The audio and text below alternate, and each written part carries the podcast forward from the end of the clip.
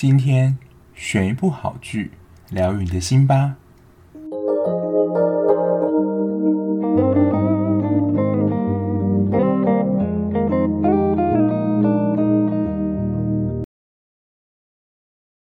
欢迎收听追剧二百五，我是小 B。上次介绍 Netflix 上的夯剧《三人要守密，两人得死去》，还受到蛮不错的评价。除了剧情算是蛮吸引人之外呢，最主要是它的集数呢，真的蛮短的，只有六集。因为现代人真的太忙了，然后如果这个戏剧拖太长，可能十几、二十甚至五十几集，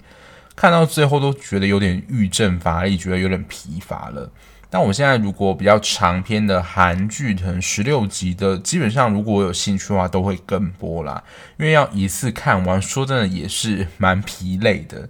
那今天要介绍这一部呢，适合就是你喜欢看短篇剧集的听众，只有六集。它是一个法国片，在 Netflix 上播映，叫做《螳螂》。看它的片名，你以为会是什么动物纪录片吗？当然，我不可能推荐这种记录或是介绍昆虫片子。那你可能直接看国家地理频道比较快。那它的题材，我觉得比较偏算在犯罪心理这个类型。其实我对于犯罪心理的题材也是蛮有兴趣的。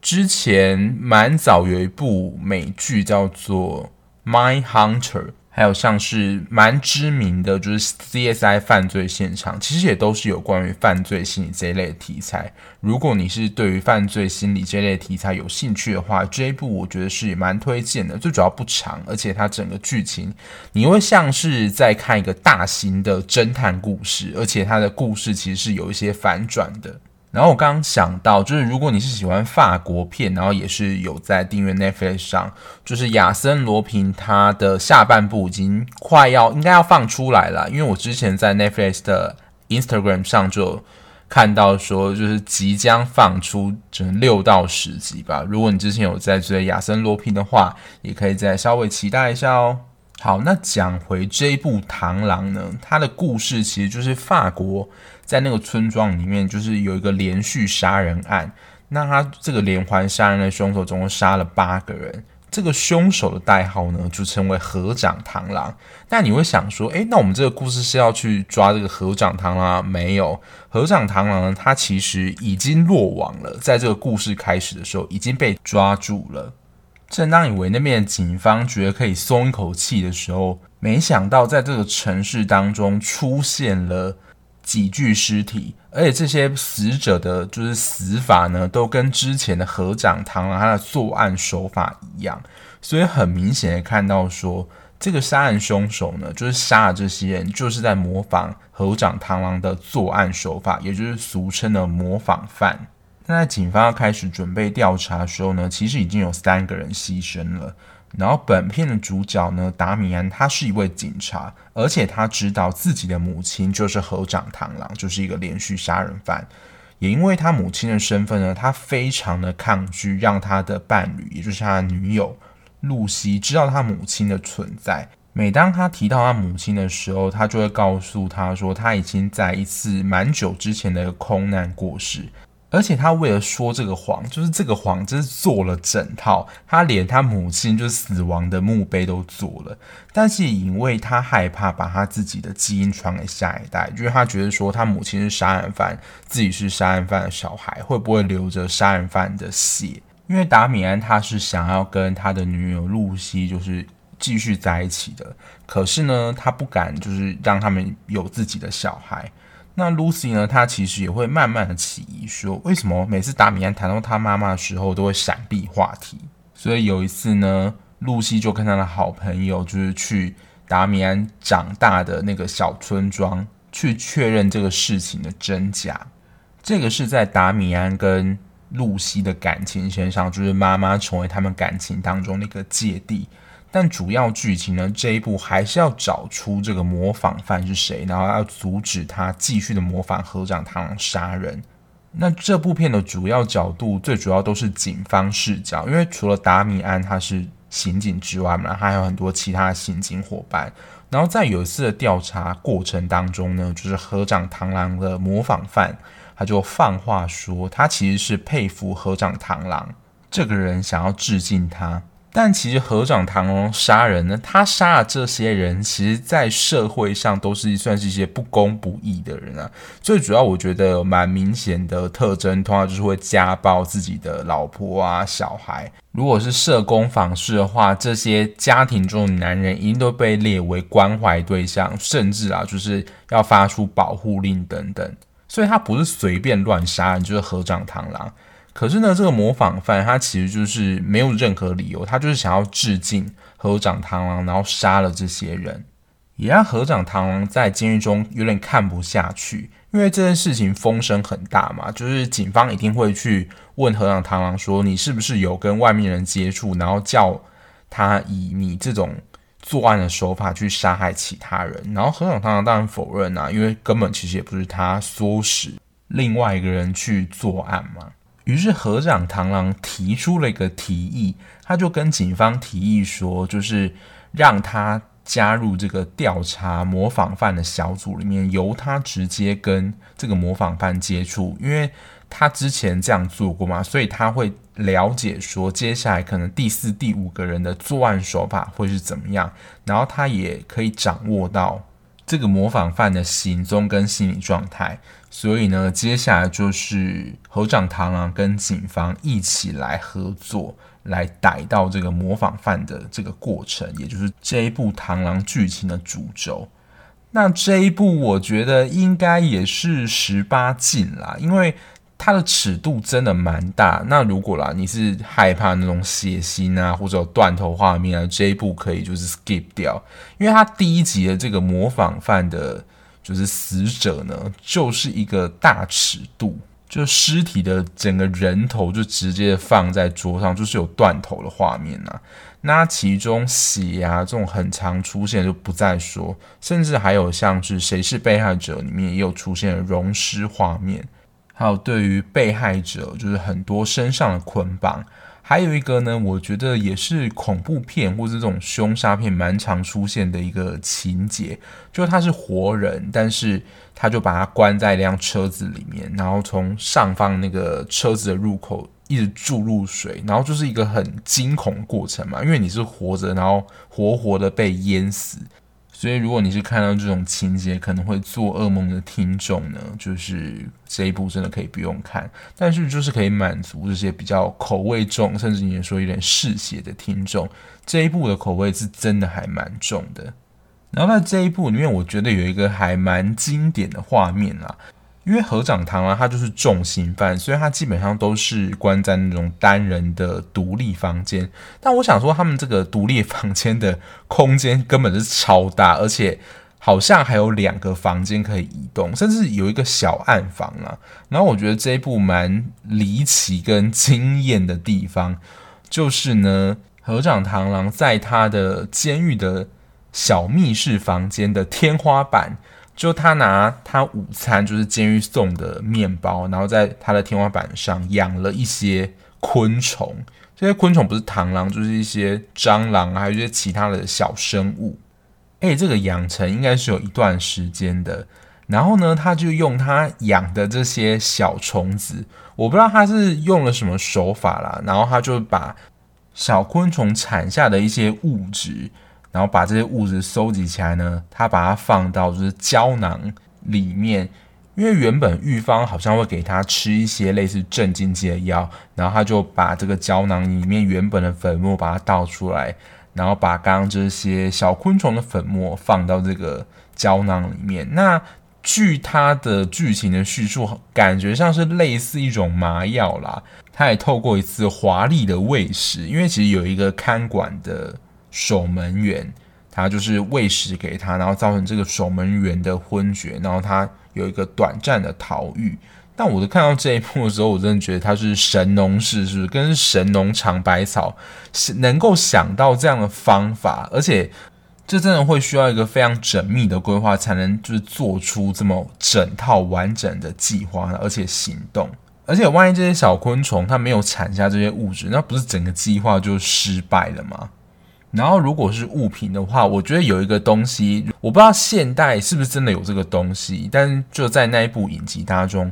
模仿犯他有一个辅助工具，就是一个强力闪光的手电筒，它就是有点类似一般的手电筒，可是它你打开的时候，它会放出非常强烈的闪光，而且是呃非常连续的，就是会让眼睛非常不舒服的。然后我不知道是不是有附带就是电击棒功能。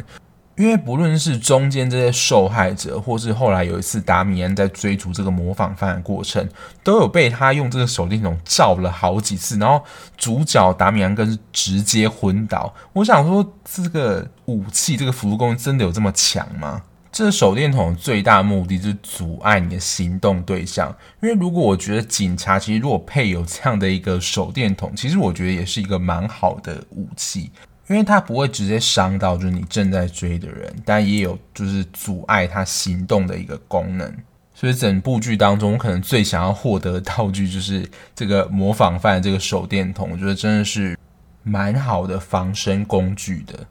那刚刚说到，它既然身为一个类似侦探的悬疑片，所以主轴一定就是要找出这个模仿犯是谁呀？但这种就是找出凶手的，因为我真的蛮爱看这种。侦查的戏剧，所以其实这种找出最后凶手会有两种套路，一种呢就是你最后会发现，其实就是这个真正的凶手都是主角身边的人，然后他在找到凶手前都会慢慢的给你一些提示，来告诉你说最后凶手是谁。我觉得这是比较难写，但是你也会觉得比较精彩的，你就会发现就是编剧啊都会慢慢的铺陈说，哦，原来就这个人其实才是真正的凶手。那第二种呢，就是也是会慢慢推，可是最后推出一个你会想说你是谁呀的这种剧嘛？这种写法就是没有这么精彩。可是呢，这部书会峰回路转的原因，就是每当你觉得模仿犯快要出现的时候，又突然来给你一个反转，不是说出现了新的线索。或是原本主角怀疑的那个人就被模仿犯杀掉了，等于说又是从头开始，你要寻找就是一个新的线索。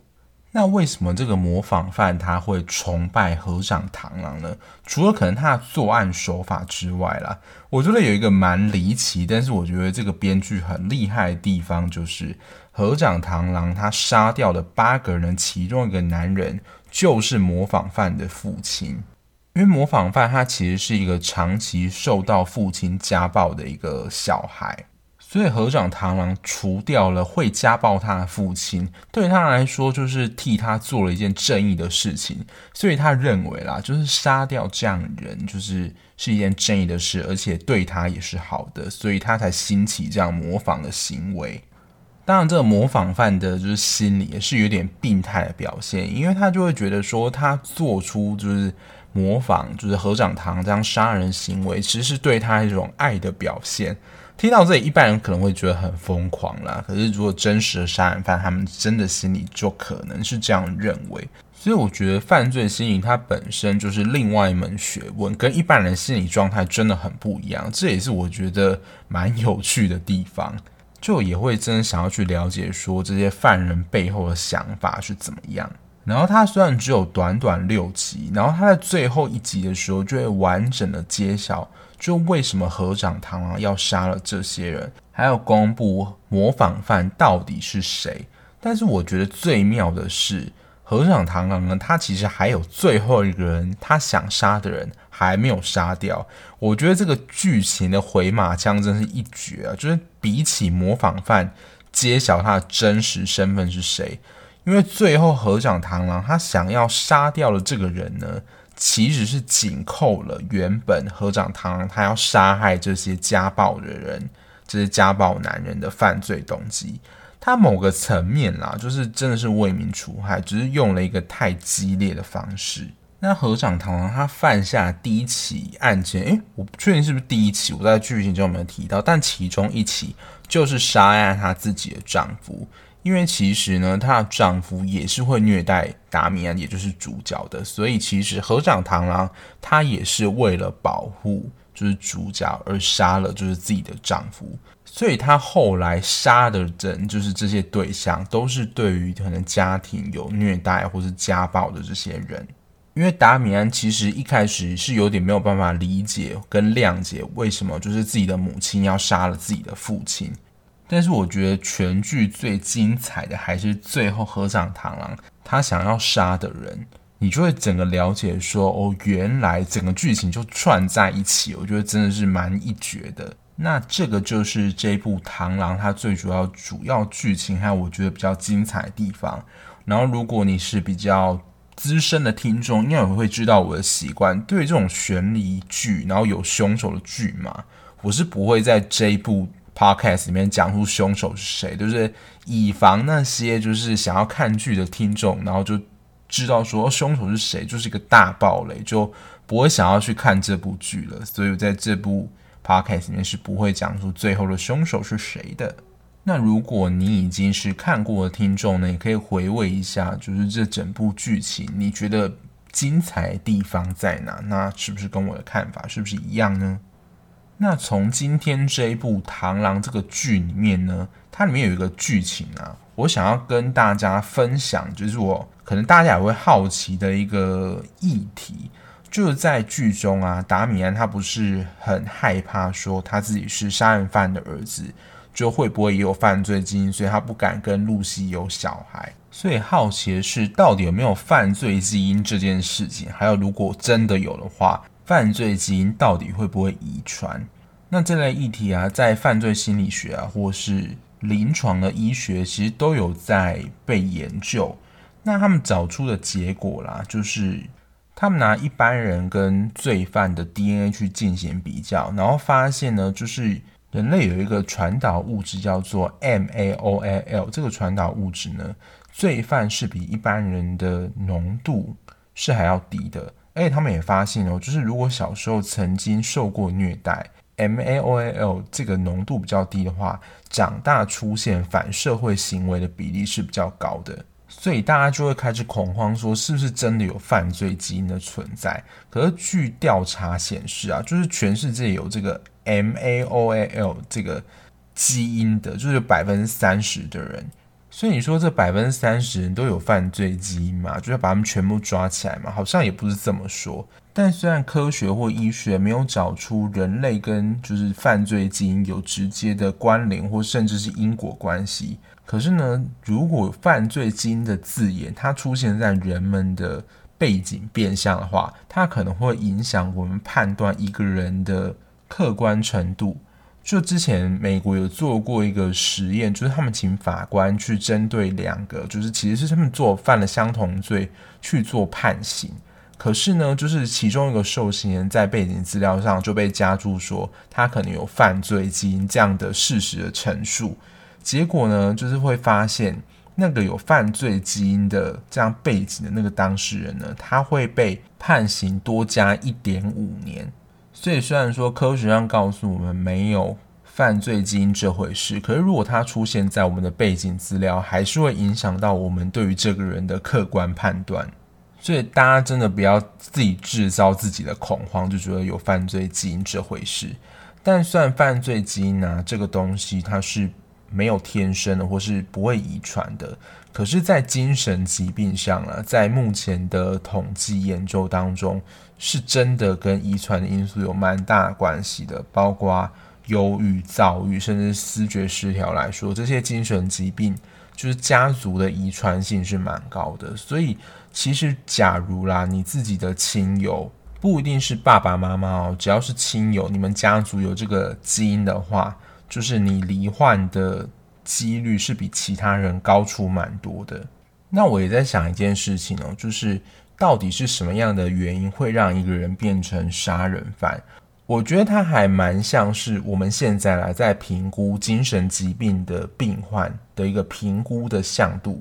就大家知道说，其实一个精神科医师他在诊断一个病人的时候，他其实是有一些诊断标准在。你要符合这个精神疾病的几项诊断里面的几项，然后时间够长多久，然后配合你整体的状态做个诊断，医生才能够明确的判断说你可能是罹患哪一个精神疾病。那其实现在评估啦，我们不会只从单一个向度去评估说。这个人因为什么样的原因，所以导致他变成了这样。我们现在主要会分成三个向度，就是生理、心理跟社会的环境。像生理可能就包含了性别、年龄、你的神经系统，还有你自己的压力反应的基因，能不能够去应对跟调试压力？那在心理上，你的自尊感，然后压力因应的技巧，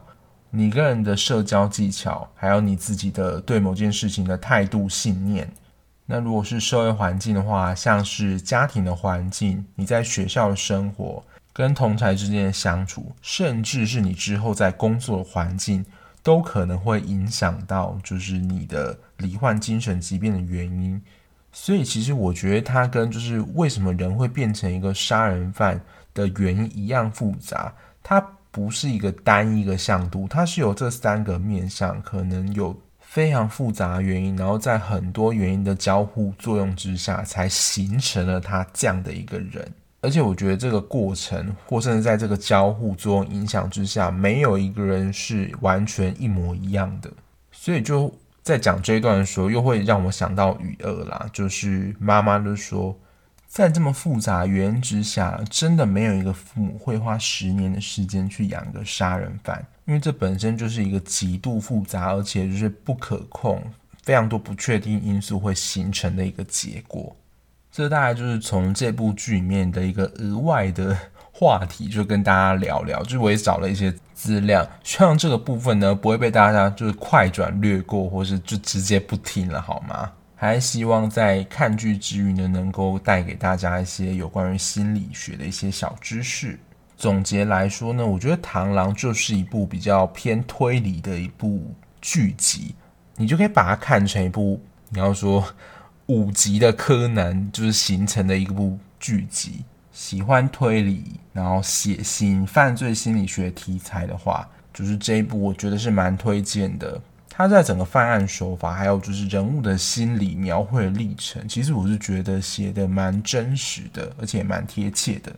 那如果你不排斥法语，因为这一部是一个法国片，当然我个人啊是一句法语也听不懂，所以我就很自然的能够稍微加快这一部的速度，因为我只要看画面跟字幕就好，因为他们。讲什么我真的听不懂。那今天跟大家分享这部《螳螂》呢，除了就是现在安档的都还没有结束之外，然后大家可能也会比较喜欢这种比较短篇的影集之外，其实是想要测试一下啦，就是大家听众对于就是各国剧的喜好。我自己在做节目的时候，因为我是各国剧都看，但是我还是会看一下就是听众。比较喜欢的剧可能是哪一个类型，或是哪一国的剧？目前啦，依照这几集的收听率来说，第一名是韩剧，然后第二名呢其实是台剧哦。是其实蛮多听我节目的听众，但我不确定他们是真的有看过这个剧啦。不过在以收听率来说，点击率来讲，台剧的点击率其实是还不错的。然后再来才是日剧。那美剧大概有时候会跟日剧差不多，那我节目可能也会尽量的平均啊，就不要比如说一段时间都做日剧，或一段时间都做韩剧。可能如果想要听其他国家或其他类型剧集的听众呢，就是会一直等不到那一集的节目，因为都发觉都在做同一个类型的节目，所以我自己也会有一个想法啦，就是做这一集美剧之后，然后看一下这一集的收听率。然后我就会开始去调整，说就是因为我一个月大概上八支左右，那我想要去分配，就是以收听率来说啦，收听比较好的类型的剧或是国家剧，我可能就会多做一些介绍。这接下来当然是节目推剧的方向啦。那我自己在心中有一个秘密计划，正在持续进行中。如果到时候产出来的话，大家就会知道说这个秘密计划是什么，当然一定是跟推剧有关啦。只是大家可以期待一下，说这个秘密计划是什么。那今天节目就到这边。如果你还喜欢这样聊剧聊电影的节目的话，欢迎追踪。我现在那个 Apple Podcast 就是原本是订阅嘛，那后来好像会改成追踪，因为有些人会认为说，哎，订阅是不是要钱？但其实也不用。但是如果呢，你按下追踪的话，其实就可以帮助我们，让我们的节目排名拉得更高，然后让我们的节目可以让更多人知道。所以这才是我们一直呼吁大家，希望能够在各平台，不论是什么平台啦，帮我订阅，让我节目可以让更多人知道哦。那如果你想要及时的掌握就是我追剧的讯息的话，欢迎追踪我的 IG，在资讯的地方有网址。那我们下期节目再见喽，拜拜。